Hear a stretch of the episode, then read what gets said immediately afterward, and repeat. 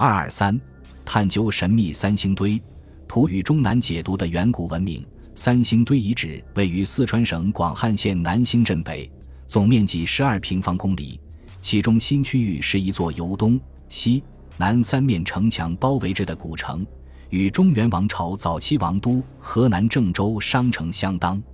这里有一条称为马木河的古河道，北岸的阶地形似月牙，叫做月亮湾；南岸原有三个大土堆，故称三星堆。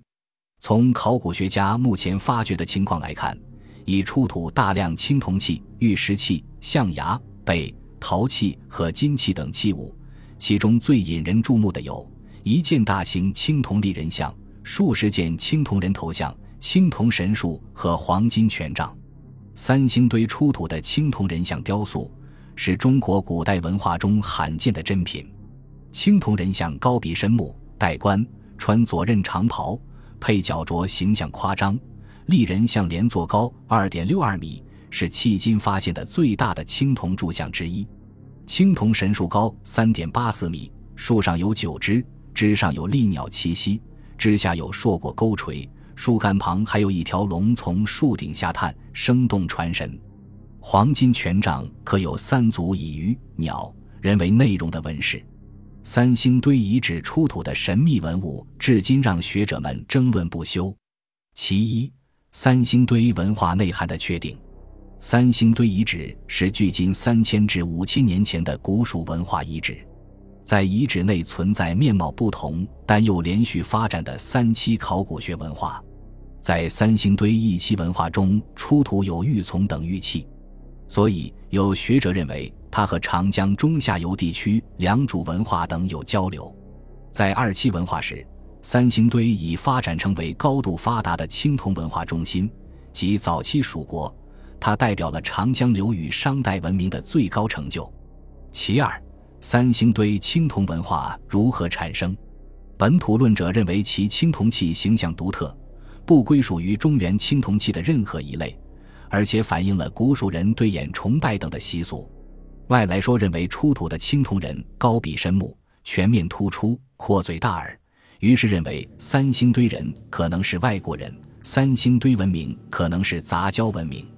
其三，遗址居民所属民族的不同定论，目前有低羌说、仆人说、巴人说、东夷说、越人说等不同看法。其中，古羌人的传说最为大家接受。古羌人的祖先来自西北高原，后来一个叫蚕丛的羌人首领称王。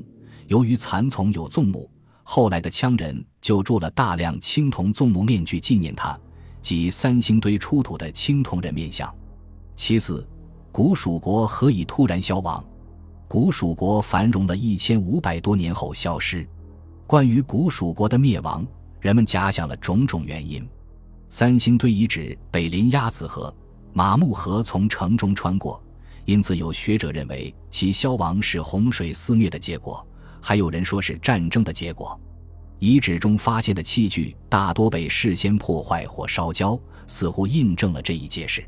最后一种解释是被迁徙到别处，可是当时古蜀国物产丰富，土壤肥沃，气候温和。用灾难说解释似乎难以自圆其说。其五，巴蜀土语代表什么？三星堆文物黄金权杖上的纹饰引起了学术界的争论。有人认为，金杖上的符号可能是古蜀人的文字，在《华阳国志》就有记载蜀人多班彩文章。但《蜀王本纪》中则认为古蜀人不晓文字，未有礼乐。也有人认为是族徽、图画。或者是某种宗教符号。总之，如果能解读这些图案，必将促进三星堆之谜的破解。